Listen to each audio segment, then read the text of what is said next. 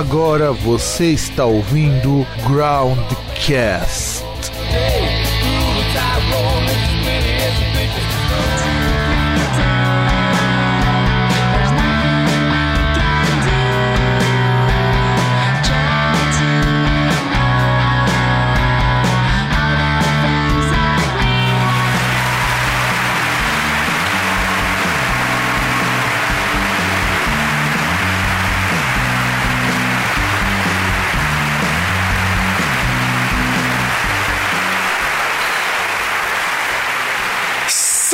Saudações, galera do Groundcast. Vocês pensaram que a gente não ia voltar com o Groundcast entrevista?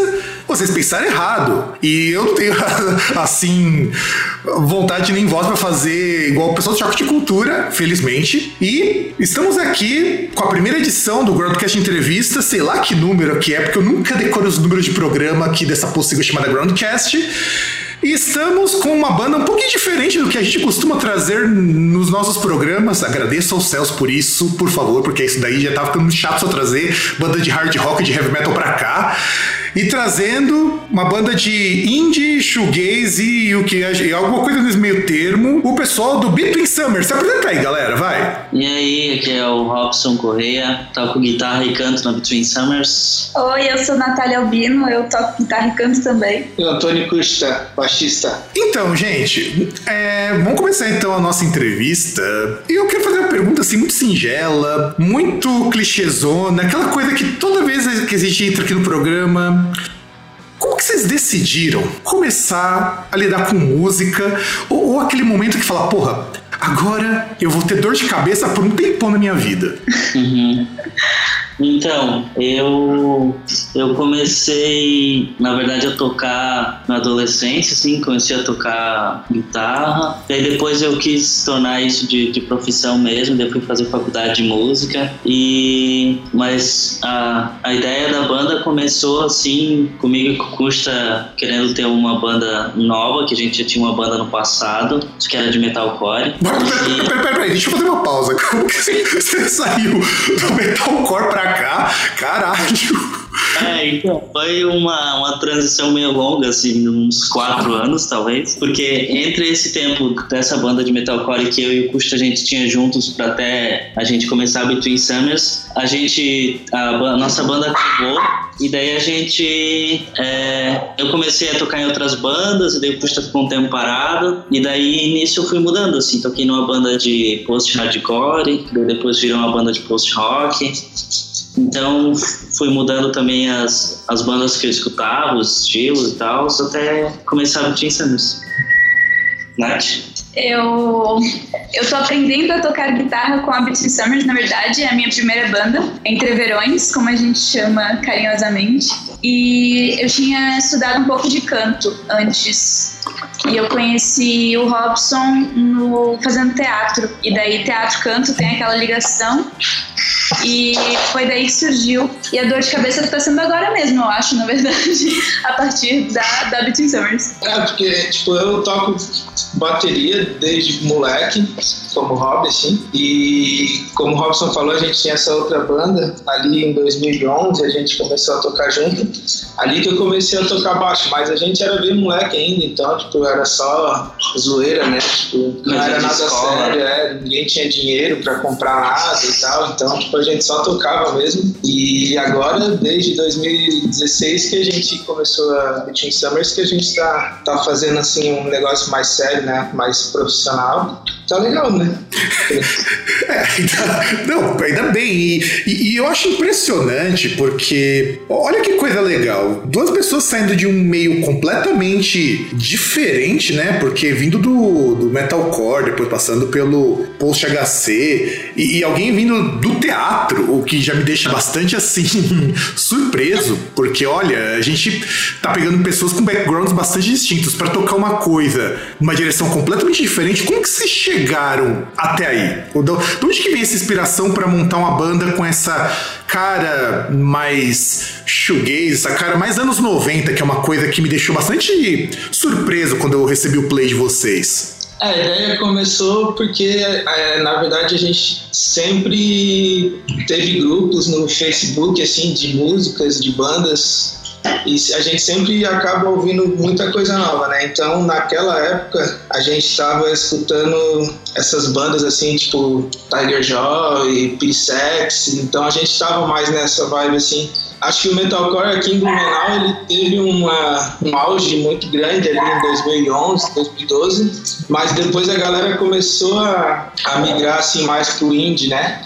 E a gente acabou indo junto e a gente se reuniu na época, pensou em tocar novo, mas daí a gente já tava com essa, com essa ideia de, de ter uma, uma menina cantando, tocar um indie, tocar um negócio mais introspectivo, assim. Mas só. Os cachorros estão conversando também. Olha, o que eu adoro do Groundcast é que, que, que tem uma interação não só entre pessoas, mas também entre animais, entre a natureza. É, é um programa único, sabe? Muito bom.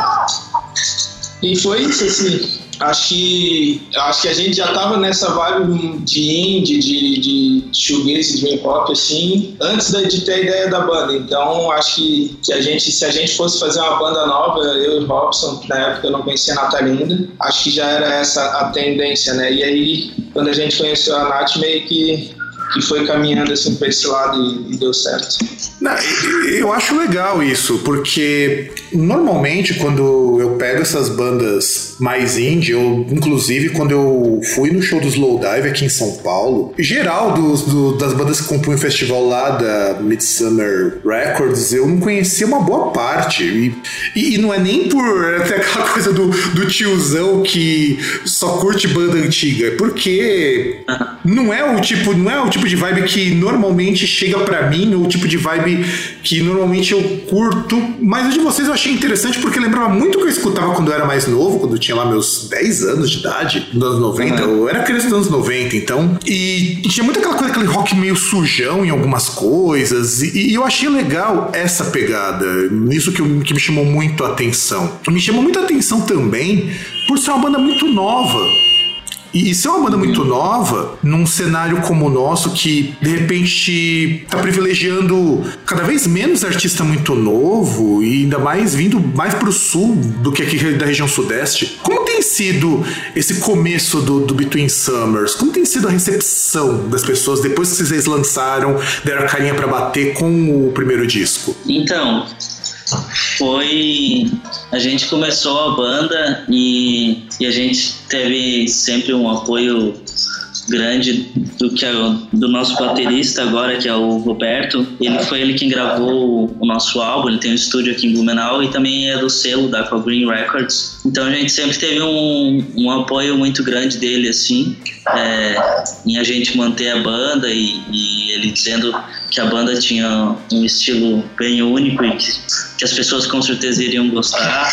E mas depois que a gente lançou o nosso álbum, agora ali dia 6 de fevereiro, a gente está tendo um, uma resposta muito boa também assim. A gente conseguiu sair em alguns sites, alguns blogs, é, semana passada a gente tocou numa rádio lá na Austrália, em, em que os, os, caras fazem um, um, review também, faixa por faixa do álbum, ao vivo, e foi bem legal, assim. É, todo mundo fala bastante desse som nosso que traz essa nostalgia dos anos 90, final dos anos 80.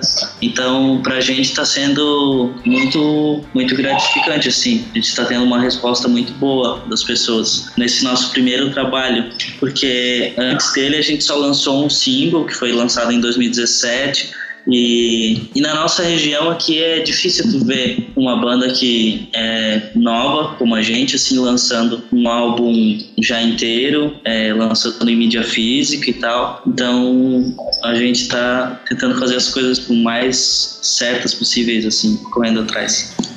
Não, e isso é legal. Eu acho isso legal pra caramba, vocês estarem fazendo isso daí. Eu acho que quando a gente fala em bandas, e isso daí, inclusive, banda não somente por ser uma banda mais alternativa, mas uma banda com uma sonoridade dessa que, que pelo menos não fui só eu que percebi isso, porque na hora que eu ouvi, falei, poxa, mas será que mais alguém vai perceber essa coisa anos 90, não sei o que tal?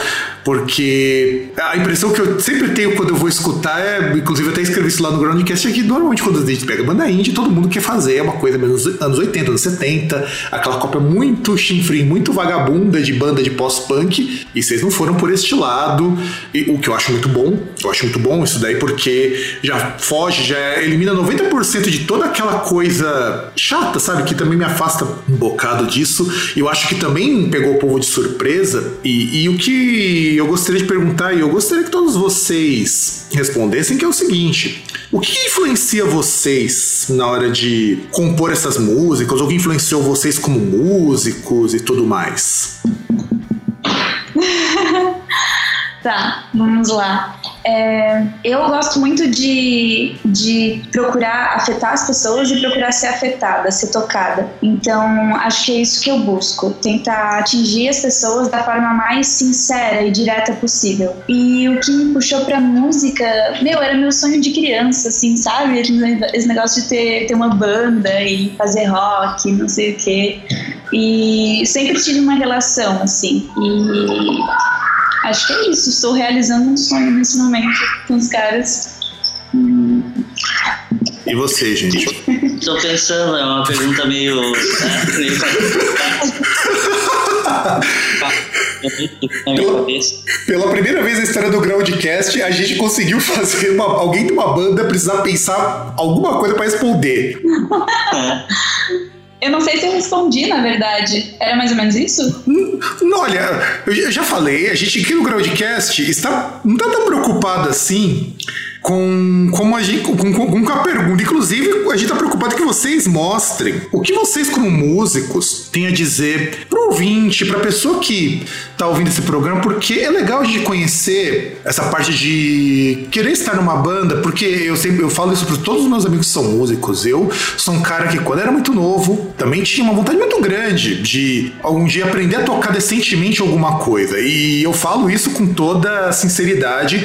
Eu só fui minimamente entender alguma coisa de música é, muito pouco tempo quando um amigo meu, por muita insistência, me colocou lá para fazer umas coisas de, uma, de, música experimental. Deu certo, inclusive tem até lá no, uma coletânea de um, um collab que eu fiz com ele, só que não era assim, como posso dizer, não foi um caminho fácil. E eu acho assim, é legal quando as pessoas mostram que isso não vem desde cedo.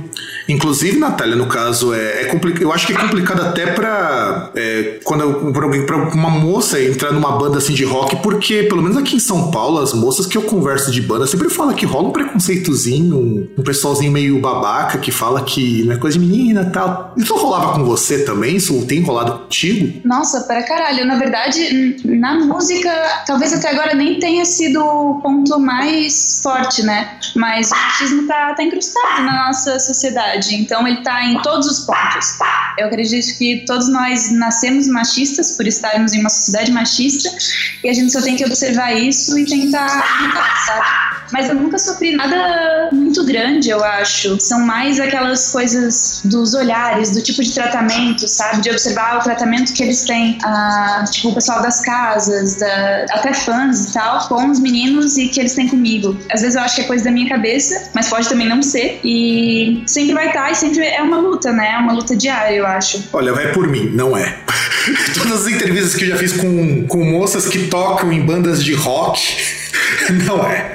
Vai por mim. E, e, e aí e tem coisas muito piores que normalmente não, não, são publicadas ou não vão ao ar, que infelizmente são coisas muito tristes. E ali, falando em casa, vocês já fizeram muitos shows por aí? A gente fez ano passado, depois que a gente lançou aquele single, a gente fez é, uns quatro shows, eu acho dois ou três aqui em Blumenau, tocamos em, em Brusque, que é uma cidade aqui perto também com o pessoal de umas bandas, amigos nossos. E, e como que foi isso daí? Porque normalmente os primeiros shows costumam ser uma coisa assim, caralho, como que eu me viro aqui? E sempre acontece tudo no- naquele dia? Como que foi essa experiência de começar a fazer show? É, a gente tava muito nervosos, assim.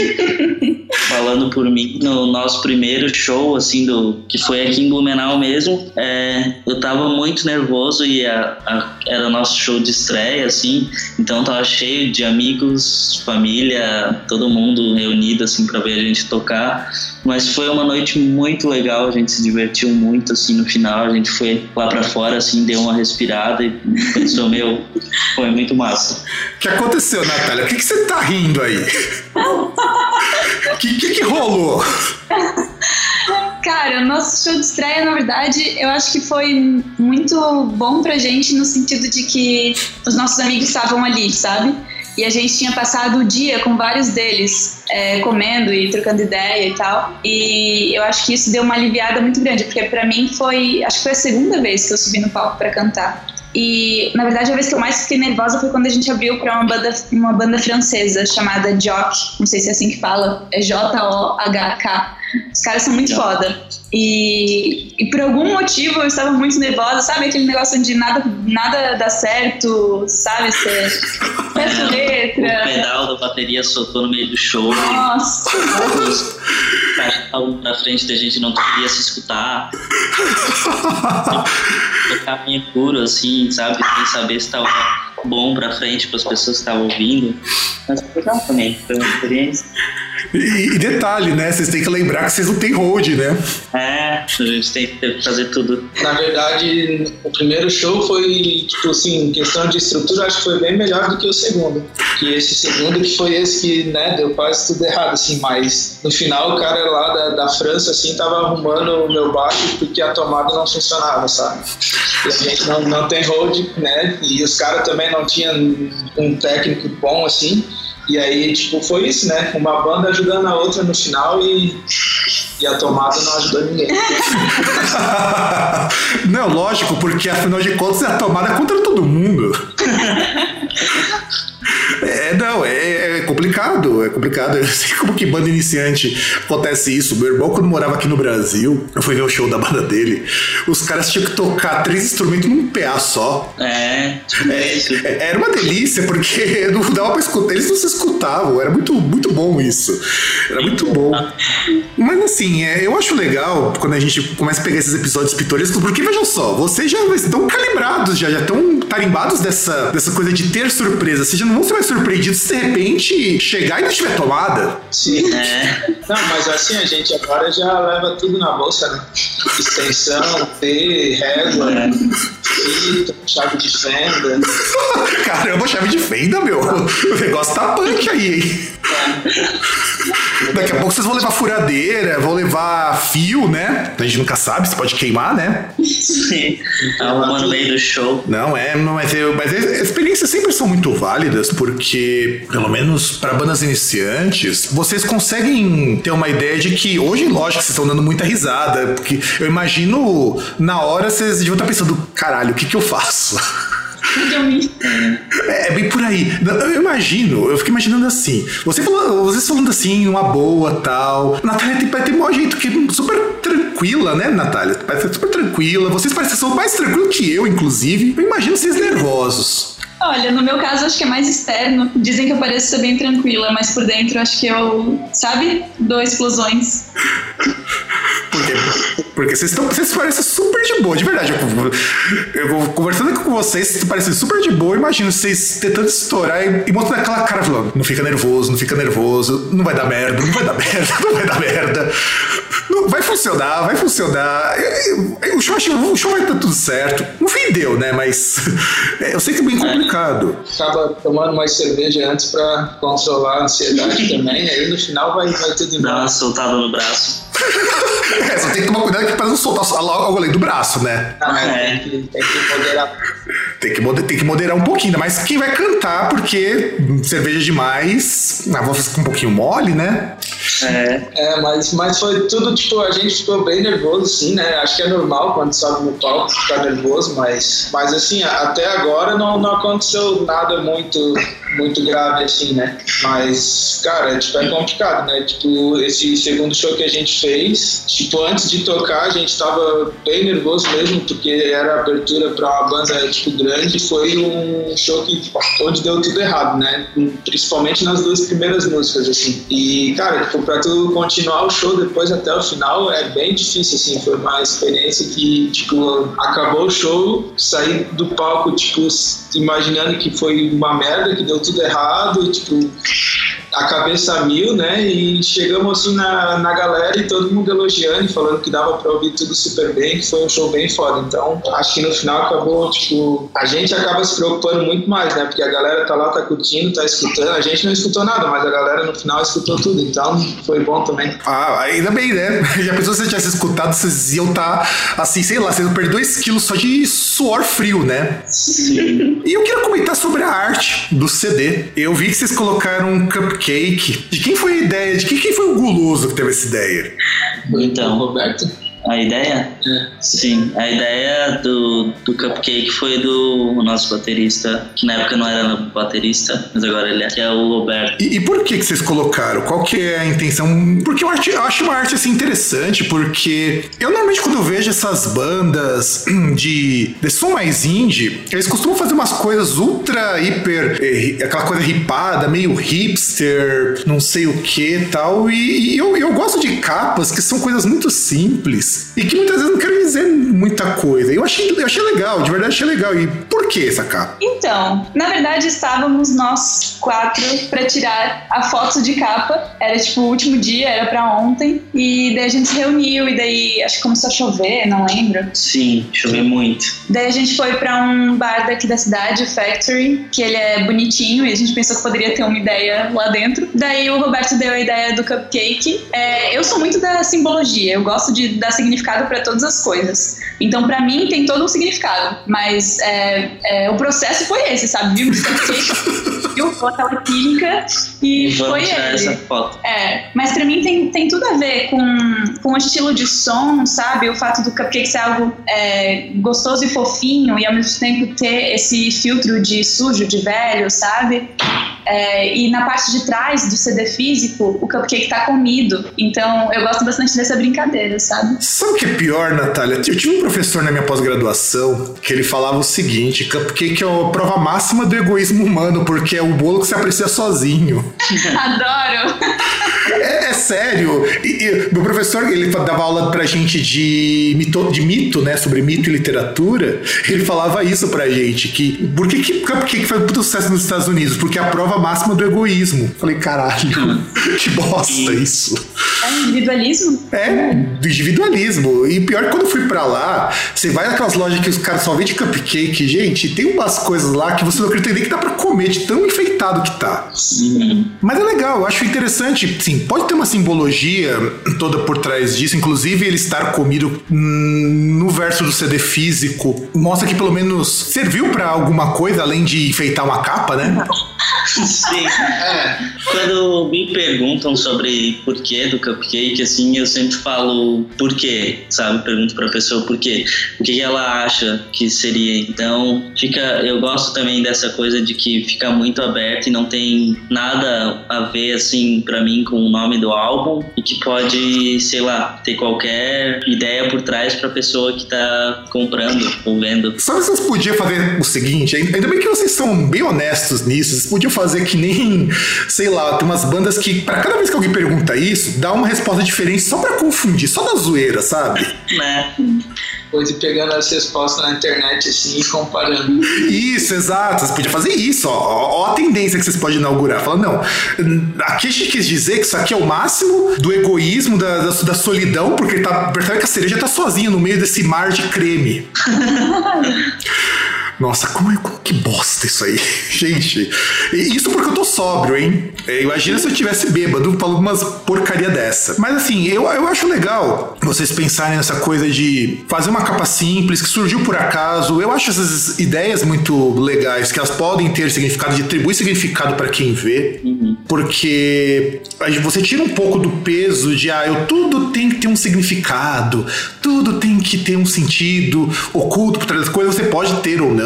É, isso não tira a beleza da coisa. É uma capa muito bem feita. Eu não tenho CD físico porque eu só recebi o promo em MP3. A gente só recebeu aqui é, algumas poucas informações, inclusive. Então eu tive que pegar uma coisa aqui e ali para poder falar, ver, fazer a resenha, inclusive. Eu queria perguntar sobre a temática do disco. Porque dando uma ouvida com mais calma, eu percebo que ele é um disco que, assim, me passa um sentimento muito forte, assim, de uma melancolia, em alguns pontos até uma certa tristeza. Comente um pouquinho, como que foi esse processo das letras? Inclusive, eu li uma das resenhas que foram feitas depois da nossa, eu me senti meio bosta, porque, cara, eu não consigo fazer uma resenha tão assim, cara, eu gosto de fazer resenha e eu gosto de, de, juntar outras coisas. As pessoas falam, não, a letra é isso tal. E eu não consigo. Eu queria que vocês comentassem, porque eu gosto que o artista comente isso daí. Então, o, o processo de letras, assim, de total do álbum, quem faz geralmente é eu ou a Natália. A gente vem, eu venho com a ideia de uma música, ou a gente cria alguma coisa e daí depois a gente encaixa uma letra em cima. Mas das letras que eu escrevi pro, pro álbum, é, todas elas é, são relacionadas, assim, a alguns momentos da minha vida. Então, é, acho que é muito pessoal, assim, esse álbum nosso. A gente fala de relacionamentos, a gente fala de experiências,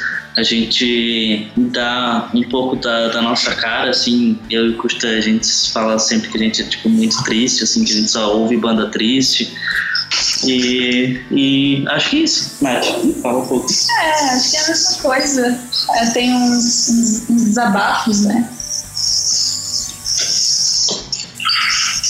Tipo o quê? Explique um pouquinho, não precisa entrar em detalhes sobre homenageados, se tiver algum em alguma letra, porque quando eu tava ouvindo, e ainda inclusive eu demorei um bocado para fazer a resenha, até peço um pouco minhas desculpas por ter demorado a fazer, falar alguma coisa do Between Summers, porque a gente aqui recebe uma cacetada de discos, e eu sou o cara mais devagar do mundo para fazer resenha, para fazer review. Pra vocês terem uma ideia, eu acho que eu levo cerca de umas três semanas para fazer uma resenha de um disco, no mínimo. Por, primeiro, por conta do tempo. Eu gosto de escutar bem o disco antes de fazer alguma coisa. E segundo, porque só essa semana a gente deve ter recebido aqui de umas quatro assessorias, pelo menos uns seis CDs. Não sei nem se eu vou conseguir ouvir tudo. E, e, e, a gente vai, eu, tenho, eu vou colocando ali e a gente vai ouvindo conforme vai tendo tempo. Eu não tenho, não faço lista. Eu sou super desorganizado para isso. E, e, isso é uma falha minha mesmo. Então, a gente vai ouvindo conforme vai dando. E eu, inclusive, eu peço até desculpas por conta disso. Devia ser um pouco mais rápido. E eu queria que vocês comentassem, então, um pouquinho só. Tem alguma referência que vocês fazem mais explícita? Algum episódio mais é, marcante? Alguma música que vocês acham que marca mais vocês nesse disco no Leaves? Em relação diretamente com a letra? Pode ser também, pode ser. Pode não ser também. é, fica para vocês isso, para vocês. Cara, a, a música mais forte para mim é a única instrumental, na verdade, que é When You Can See in Light. E você sabe que eu acho uma das músicas mais bonitas desse disco também? Ela me, ela, eu acho a música mais diferente para mim, porque no meio de tanta música com voz, de repente eu escuto e falo, cara, mas cadê a letra? E eu começo a achar ela maravilhosa por causa disso. ela, me, ela me causa estranhamento, sabe? E eu gosto dessa música pra caramba. Eu, e, e porque é estranho uma banda desse tipo não ter uma música com vocal. Aham, verdade. E o desconforto pode ser bom, né? Isso de, de começar a ouvir a música por ela ser a última, esperar que ela tenha vocal assim como as outras, e ela de repente não tem. E daí eu penso, você pode se sentir, tipo, tão abandonado quanto a gente quer que você se sinta, sabe? Sim, eu acho legal. Eu, eu me senti surpreso. Depois de escutar todas as músicas, a última não ter vocal, eu. Porque você espera. Essa quebra de expectativa é muito legal. É. Uhum. Teve gente também que achava que nessa última música tinha algum vocal, assim, super no fundo, talvez, alguma coisa, mas não tem. É só instrumental mesmo. Deixar bem claro. É. Na real, quando a gente começou a, gra a fazer música, né? Tipo, eu e o Robson e um antigo amigo nosso que participou da primeira formação da banda lá em 2016 e a gente porque ela teve uma formação assim que foi muito rápida e já tipo, se desfez e a gente Acho ficou parado seis meses, é. Mas tipo, eu e o Robson, a gente, tipo, além de tocar junto, é muito amigo já, né? A gente já tocou em outras bandas e tal, e é acaba que a gente, nesse processo todo, até chegar aqui, a gente nem sempre estava junto em todo momento. Gente é uns caras que tipo, começa a namorar e meio que some do mundo. conheço muita gente assim, conheço. A gente acabou terminando dois relacionamentos meio que ao mesmo tempo, assim. E um em 2014 e outro agora em 2017. Então, tipo, foram momentos que a gente estava junto, né? E, e acho que isso tipo estreitou muito a relação assim e, e o tempo chegou uma hora que tipo a gente resolveu parar de, de beber e começou a fazer música sabe? Parando de É, gente, ah, domingo vamos encher a cara. Daí a gente começou a, tipo, ah, domingo vamos fazer música. e foi assim, e daí, tipo, começou esse processo, né? De jogar as bad tudo em cima da, da guitarra, assim, do baixo. Não, não. Igreja pra quê, né, gente? A música tá salvando vida, tá tirando gente das drogas. É, Essa opção também a gente já experimentou e não, não deu muito certo. é, pro- provou e não gostou, né? Não, não dava. Não, gente, é, mas é assim, o que eu acho muito bonito nessa parte de falando de relacionamentos e tudo mais, é que música tem muito esse poder mesmo de juntar as pessoas. E eu acho muito bom quando a banda é formada por amigos, principalmente. Porque o que a gente aqui na história do Groundcast sempre preza, todas as bandas que a gente entrevista, a gente entrevistou um monte de gente com vários passados musicais, e sempre o que me deixa mais feliz é quando a banda é formada por amigo, porque é, vocês não estão juntos porque a banda é, vai dar dinheiro. Não que dar dinheiro pra banda não seja essencial por N motivos, mas se não tiver essa amizade, a banda não, não dura, ela não fica, ela não, não produz nada interessante, não produz nada autêntico. E eu queria perguntar também, aproveitando o ensejo agora, já que vocês é, têm a banda e tudo mais, o que, que vocês fazem além da banda? eu, além da banda, eu trabalho com teatro. Eu trabalho num projeto aqui de Blumenau e da região aqui do Vale do Itajaí, apresentando teatro em escolas, com uma produtora que eu sou contratado. Faço parte de outros dois grupos de teatro também. Eu estou fazendo agora a minha segunda faculdade, que também é de teatro. E é isso, eu acho. Eu trabalhava com teatro até ano passado também. Esse ano, 2018, eu me mudei para Florianópolis, agora eu estou estudando teatro. E a minha segunda universidade também, eu cursei design, trabalho como designer freela. E acho que é isso. Nossa, são vários empregos. É, eu sou o único que não é artista, assim, tipo, de não, não faço teatro. não. Na verdade, sou formado em processos gerenciais e tenho uma, uma distribuidora de alimentos, assim, uma empresa própria da família, né? Daí eu trampo, assim, com essa parada. Se meu irmão tivesse aqui com a gente fazendo entrevista, Natália, ele ia falar que você sofre igual uma condenada. Por quê? Porque meu irmão faz a mesma coisa. Ele fez design e depois teatro? Não, ele trabalha com design. Hum, então. Ele trabalha com isso, é formado em artes. Olha. Olha que, olha que bizarro isso. E hoje, hoje ele mora na Alemanha fazendo diagramação para um jornalzinho e, e faz capas de CD também. Capa de CD, faz, fez o logo do nosso site, do Groundcast. E de vez em quando me ajuda a traduzir umas entrevistas. Inclusive, tô devendo passar uma entrevista que eu traduzi para ele, por puro relaxo. E eu tenho que admitir também, porque eu, dessa semana eu tô. Aliás, faz um mês que eu traduzi a entrevista e que ele fez e não passei para ele. E ele tá me cobrando e eu esqueço. É sério. É sério. É sério, é, é duro quando a gente tem trocentas coisas pra fazer e não consegue dar conta de tudo. Eu acredito que ser freelancer deve ser muito interessante nesse sentido, porque você pode, teoricamente, fazer seu horário, mas deve ter semanas que você. Se você lembrar o teu nome, é muito, né? Sim, na verdade tem meses que, né, pra mim acho que os últimos meses foram tipo desumanos assim. Eu não sei separar trabalho de, de lazer, de banda, de vida. Tipo, você deve ter um. Lá na agendinha lá do celular, você deve ter, por exemplo, quais os horários que você pode comer, que você pode tomar banho e pode cagar, né? Isso, por aí. Normal, normal. A gente, a gente entende. É, o meu irmão, quando morava aqui no Brasil, era assim também. Nos últimos meses que ele trabalhava aqui, é, meu irmão tinha banda, inclusive ele ensaio aos finais de semana. De semana ele chegava tipo 10 da noite. era, era puxado, era desumano. Inclusive, meu irmão fala que trabalho de design é, é meio que um trabalho de, sub, de sub-humanos, porque as pessoas não acham que isso é gente. Sim. E, e, e, de teatro também eu acho uma coisa muito bonita quem faz teatro. Um amigo meu, ele largou a parte de docência para viver de teatro. Nossa. Ele trabalhava comigo, inclusive, ele dava aula de história junto comigo. É, eu também dava aula de música e larguei para trabalhar com teatro. E aliás, e dá para conciliar essas atividades todas com a banda tranquilamente? Ou chega uma hora que vocês vão ensaiar, vocês vão compor e vocês não aguentam mais olhar um pra cara do outro, vocês procuram um sofá para dormir? Hum.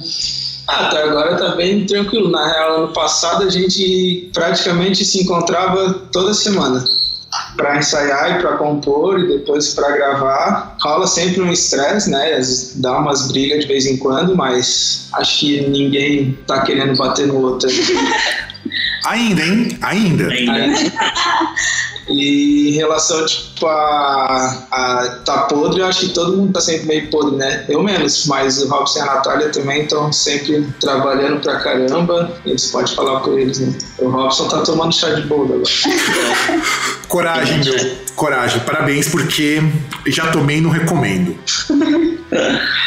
Não, e, e, uma coisa, gente, nesse tempo todo que vocês estão com banda, inclusive é, vendo que vocês estão tendo uma recepção muito positiva e tudo mais, eu queria perguntar o que, que vocês têm ouvido, o que vocês têm escutado, o que vocês têm recomendado, ou que vocês recomendam para o nosso ouvintão da massa que está nos escutando aí, provavelmente no site, provavelmente no, no caminho para o trabalho, aquele trabalho assalariado, aquele trabalho cansativo. No caso, também você escutando essa entrevista quando estiver indo trabalhar, dando aula para um monte de adolescente que vai estar tá torrando o meu saco. O que, que vocês ouvem, o que vocês estão recomendando para a galera que vocês acham interessante? Então, tem uma banda que eu sou muito fã e que acabou de lançar um material agora, que é o Pianos Becomes the Thief.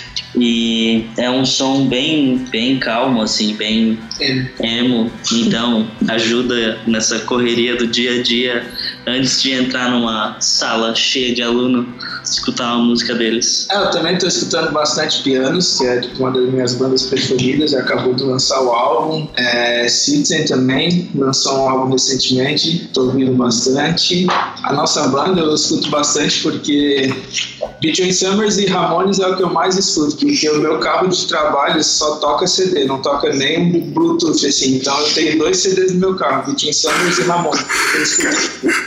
Esse é old school, esse é old school. É, é, respeito muito isso. Os dois CDs estão sempre comigo, assim, porque senão tem que ouvir, tipo. Sertanejo. É, sertanejo na rádio, né? Eu tenho ouvido bastante God is an Astronaut. Oh, agora tá falando minha língua, pô. É, e uns lo-fi hip hop também pra concentrar no trabalho e dar uma relaxada. Hip hop. Mas, é. Pô, agora, agora, agora você começou a tocar, começou a falar minha língua, começou a falar as coisas, as coisas estranhonas que eu também escuto. É, aí, aí, gente, tipo eu que vou escutar, sei lá, um noise japonês antes de entrar no ônibus. Meu Deus. É, é, o pessoal acha. Eu, eu já tive um, umas amigas que me achavam muito estranho. Eu sei disso, mas é, é, bizarro isso. E eu acho legal, assim, olha como que o gosto de vocês é um gosto de perfis muito diferentes. Alguém que tem CD no carro merece, assim, palmas, porque. Aliás, alguém que tem CD e leva para carro merece palmas. Ou, inclusive, outro podcaster que grava com a gente os programas regulares, o César. Um grande abraço pro César, inclusive. Ele tinha CD no carro antes de fatidicamente tê-los furtado há uns 10 anos. Depois que ele não tem mais CD até hoje. Triste. É triste? É, ele contou isso no programa. Ele falou o seguinte: que graças a um. Ele ter perdido, sei lá, acho que perdeu mais de 50 CDs nessa brincadeira. Nossa. Porque furtaram o carro dele, furtaram o aparelho junto com os CDs. Ah, é, não furtaram o carro, furtaram o aparelho e os CDs? É, É, isso? é, é, exato. Cacete. Um fã de música. Não, não, não pode levar só o rádio, né? Tem que levar o que tu vai escutar junto. O cara nem foi vender o rádio, tá ligado? Ele foi instalar no carro dele. Exato, exato. E o, o César falou que desde aquele dia ele nunca mais comprou CD. Triste. Um ódio. Mas ele pode comprar um nosso se ele quiser. É, pode ser também. Inclusive, ele ganhou um CD lá do- dos meus amigos lá do Labirinto. Ele falou: ó, tá lá, mas não tem nenhum de tocar. Nenhum dos computadores dele tem drive de CD. Ele tá, tem tanta raiva, tem tanto ódio no coraçãozinho peludo dele, que nem leitor de CD ele tem na casa dele. É, é mole. É, é pra você ver, por isso que eu respeito esses- essas pessoas que tem esses leitores em carro, não tem Bluetooth, não tem nada disso. Se tivesse tocador de fita, seria ainda mais roots isso. Seria doido, mas ele tinha que ser um opalão, né? E um amigo meu tem isso daí, cara. É- Era muito. Eu tinha muito medo de ir de carro com esse cara. Eu tinha muito medo. É, dava um cagaço ir com esse cara num opalão com toca-fitas. E, e ele colocava pra tocar altos sertanejão raiz. Sérgio Reis. Isso, de Sérgio Reis em diante. Cara, dava medo de andar naquele carro. Era uma aventura. Porque o cara, assim, o- o- ele não conhecia freio, mas existia acelerador. É, é- era punk, era punk. Só, só quem andou, só quem já andou no opalão sabe como que o bagulho é, é tenso. E é duro ainda por cima, é duro pra, pra andar. E uma coisa, como que foi a ideia, aproveitando agora falando sério, quando esse programa te propõe a ser sério, o que é raro, o que é raro, como que foi essa ideia de lançar o disco físico? Porque eu vejo que cada vez menos bandas lançam disco físico, até por conta de custos, essa coisa. Tem um amigo meu de Curitiba, o Nataivel, ele falou que ele não tá lançando mais disco físico com o projeto dele de música eletrônica justamente por causa disso. Os custos não compensam. Como que vocês veem essa coisa do CD? Por que, que vocês lançaram o Laves em CD? A gente. Um dos motivos foi esse, porque a gente vê que isso é uma mídia, é um, um jeito de consumir música que tá caindo cada vez mais, né? Ficando mais raro as pessoas terem. Particularmente, eu gosto bastante de ter as coisas físicas. É, acho que sempre uma vontade, assim, meio que um sonho nosso em lançar tipo um CD físico e dizer, ah, olha só, a gente tinha um CD. E também é um sonho meu lançar um vinil, então talvez um dia a gente lance um vinil daqui a pouco. Mas, mas os custos são caros, não, não vale muito a pena, assim, se tu for pensar em vender, principalmente para uma banda que está começando agora, mas a gente quis, assim, apostar nisso e, e tentar, eu acho. Mas eu... É um diferencial, eu acho, né? Talvez isso conte alguma coisa. É, eu acho que na, na verdade quando a gente começou, tipo, a falar sobre a gravação e tal, tipo, a gente sentou e começou, tipo, a conversar sobre lançar ou não lançar alguma coisa e a gente chegou no consenso de que tipo, era importante, né?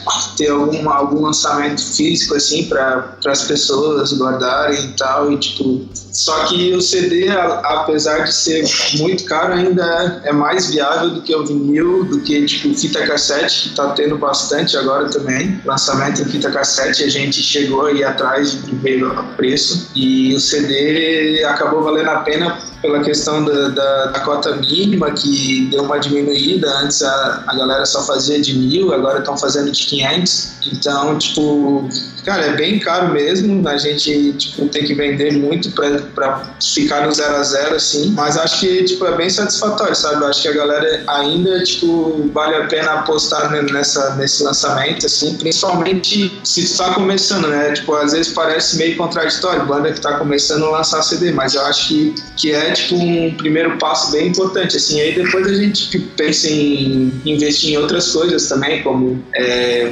fazer clipe, né? Tipo, lançar um single, fazer clipe, ou fazer tipo um vinil com alguma outra banda, tipo duas faixas cada banda, lançar um vinil também.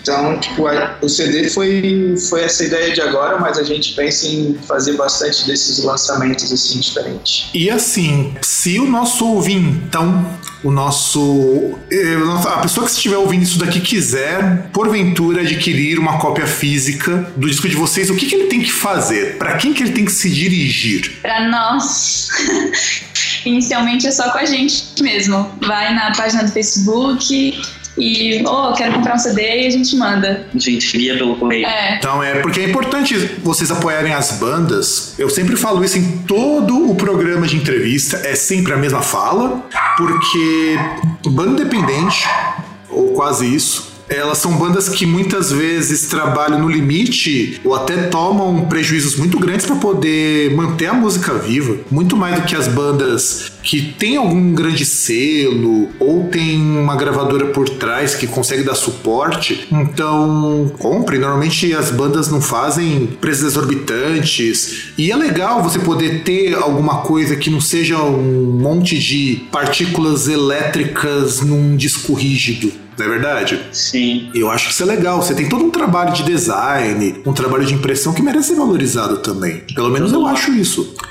Então, é o tipo de coisa que a gente precisa valorizar muito. E uma coisa que a gente sempre pergunta aqui no Groundcast também foi sugestão do nosso querido amigo César, que é o que eu gosto muito de perguntar para as bandas, para os artistas, e aquela pergunta que vocês têm que falar do fundo da alma de vocês, do coraçãozinho fofo e lo-fi de cada um. Vocês vêm aqui, falam de bandas muito boas, um som muito legal, mas vocês sabem que tem aquela música, aquele artista, aquela coisinha que vocês sabem que dá aquela vergonhinha dizer que curte, mas que você sabe que você gosta mesmo assim, que o pessoal carinhosamente chama de guilt pleasure, Todo mundo tem um ou mais de um. E quais são os guilty pleasures de vocês? Olha, boa pergunta. Sabe, aquele artista que não é tão legal, ou que, sei lá, é. Qualquer festa que eu vá e que alguém fala, bota a música, eu boto um molejão na hora. Isso, é, esse entendeu o espírito da coisa. Isso, é isso que eu quero ouvir. Hum. Cara, eu gosto de muita coisa diferente, mas eu acho que nenhuma delas eu tenho vergonha. Eu gosto de pagode, eu gosto de sertanejo. Ah, eu teria. Eu gosto, eu gosto de pop, gosto de uns funks, de uns raps. Então, acho que são todos esses. Ah, eu não sei, cara. Pensando assim, difícil. Ah, é, sei lá, música eletrônica. Frito. Não, porque a gente aqui, inclusive, eu e o César, a gente fala muito que. É, inclusive, eu usou muito o César, porque eu sou a parte do programa aqui do, do podcast que escuta as coisas mais novas e mais diferentes. E ele é o cara que só escuta as coisas até 1999. E eu falo isso, ele fica muito puto comigo, muito puto. Aí ele foi pegar a lista do ano passado de coisas que ele escutou no Spotify, batata. As bandas só iam até o dos anos 2000. E aí, nossos Guilty Pleasures são coisas do tipo aqueles pops bem bem ruinzinhos dos anos 80, sabe? Uhum. A, a, aquelas tosqueiras dos anos 90 que eu amo. Eu acho aquilo ali horroroso, mas eu amo, amo aquilo ali. Mas porque eu era criança quando eu escutava aquelas bosta. Eurodance, meu, que, que, coisa mais vergonhosa que lembrar que existe Eurodance e eu amo aquilo ali, eu amo, eu amo, puta, eu acho o Eurodance fantástico. E, e eu não imagino você escutando essas coisas, viu, Natália? Eu fico imaginando tocando aquele pancadão, quatro da tarde. K-pop. Isso. Opa, K-pop, K-pop seria vergonha. Isso realmente eu ficaria com muita vergonha de escutar. Se você, se você curte K-pop, eu ficaria com muita vergonha japonesa eu de também. metal, que é Maximum The Hormone. Sim, Maximum The Hormone é muito bom. Eu gosto, também é, gosto. Mas não, é muito bizarro, né? E, e, dá um e, dá um pouquinho de vergonha, vai. Tem umas, umas coisas meio ruins que eles fazem, mas eu adoro Maximum The Hormone. Ah, eu tenho orgulho, desculpa. Eu gosto muito de Maximum The Hormone. Inclusive, tem um programa que a gente fez sobre música japonesa que a gente citou esses caras. Massa. É muito legal. Eu, puta, eu e o César, a gente gosta pra caralho dessa banda, Maximum The Hormone. É muito Meu bom. Deus, eles têm, uma, eles têm uma baterista mulher que canta também, ela teve um filho e, sabe? Ah, não é só por isso, né? Isso é só um detalhe que só valoriza mais essa, essa posição feminina para mim. Tem um grupo, se você, se você gosta disso, Natália, tem um grupo japonês, o Anoice, que tem duas moças, inclusive, né? Um grupo de post-rock, música clássica. E uma das musicistas, ela é formada na Europa. Ela toca piano, toca violino, toca acho que uns seis instrumentos diferentes. E, bicho, ela é muito boa em tudo que ela toca. Sim. E, e, isso, e isso daí eu acho que é legal valorizar. Inclusive, ter alguém, ter, ter mulher numa, numa banda e, e valorizar essa mulher em banda em qualquer posição que ela esteja, inclusive quando esse programa for ao ar, muito provavelmente vão estar na semana do Dia da Mulher. E é importante que a gente valorize isso, sabe? É, eu penso numa banda com Between Summers, que tem. Você tá no meio uma banda tipo, um monte de caras que também mostram uma posição muito respeitosa com isso. Eu acho que isso é, é legal. Eu gosto muito desse, desse, tipo de postura, porque são, é, um, é um tipo de tratamento, até por participar da entrevista, ter voz aqui na entrevista, a gente do Groundcast valoriza pra caramba isso. E eu queria, já que nosso programa está indo aos finalmente aos 45 do segundo tempo, que vocês, em primeiro lugar, eu quero agradecer muito a vocês três por cederem essa uma hora e a me aguentarem falando tanta bobagem. E aguentarem porque, afinal de contas, não é fácil aguentar isso na gravação deste programa. E eu queria que vocês deixassem um recado pro nosso ouvinte. Um último recado, uma última frase, uma última fala. É um momento Xuxa. Queria mandar um beijo pra minha mãe, pro meu pai, pro meu cachorro. É, eu acho que primeiro a gente devia agradecer ao Groundcast. Sim. A matéria que vocês lançaram, a gente curtiu muito também, assim, foi muito legal. A gente fica muito feliz, assim, com toda, toda coisa nova que sai, assim, é, pessoas ouvindo o nosso álbum, curtindo, é, dando uma resposta pra gente, sabe? É, um respaldo de qual música que eles mais gostaram do álbum, é, o que, que que as músicas, sei lá, dizem para eles. E mas o meu recado fina, final seria, é, acho que apoiem as bandas iniciantes que, fazem trabalho de qualidade e que estão lutando assim para para essa cena brasileira. Ah, eu queria, além de mandar um beijo para minha mãe e para meu pai e para você, é, falar uma coisa que está inclusive dentro do dentro do álbum físico, quando você tira o CD, tá ali escrito que eu acho que é uma frase que tem me guiado muito ultimamente, que é juntos somos mais fortes. É, eu quero agradecer aí o Fábio pela oportunidade, pela entrevista, dizer que é a nossa primeira entrevista, né, que não é escrita e tal, e, tipo, eu curti pra caralho fazer, apesar da gente estar, tipo, bem na durão, assim, não sabe o que falar. falar pra galera, tipo, assistir o clipe no YouTube, é, escutar a gente no Spotify, seguir lá no Facebook, no Instagram e tal. É, e, cara, falar pra galera que tá aí na estrada, que tá querendo tocar, que tá querendo fazer a parada, tipo, se jogar de cabeça mesmo, porque, inclusive, hoje eu tava lendo uma parada que o nosso batera botou no, no Facebook lá em 2012, né? E, e que é uma, uma citação que diz que quando falam faça você mesmo, não quer dizer para tu ir lá e fazer qualquer coisa ruim e tal, mas quer dizer para tu botar a cara e fazer porque o mundo não vai fazer por ti. Então, tipo, esse é o recado que eu deixei que eu vi hoje que eu achei bem legal. E mais uma vez, a gente aqui, eu em nome de toda a equipe do Groundcast, quero agradecer a vocês três por essa excelente entrevista. É, e inclusive, fico muito honrado de ser a primeira entrevista gravada, estilo Steve, talvez a primeira entrevista gravada. E eu espero mesmo que vocês consigam mesmo atingir mais pessoas. As portas do Groundcast estarão sempre abertas para vocês. Só dá um toque, a gente faz o que pode, mesmo sendo um veículo bem pequenininho, mas a gente tenta fazer o que pode. Todos os links, todos os, os contatos da banda estão aqui na postagem do podcast, então vai dar, dá um page view pra gente também, prestigiem a banda, compre um CD, apareçam nos shows se você for de Blumenau, ou se por algum acaso acontecer algum milagre místico, esotérico sobrenatural, vocês virem pra cá, e se virem pra cá, por favor, me avisem, aqui em São Paulo. É, a gente está pensando em possibilidades para ir para aí. Por favor, por favor, me avisem que eu estarei lá, tá? Eu faço questão de estar lá, por favor, para prestigiar o show de vocês. E é isso, gente. Um grande abraço para todo mundo e nos vemos na semana que vem. Tchau! Tchau!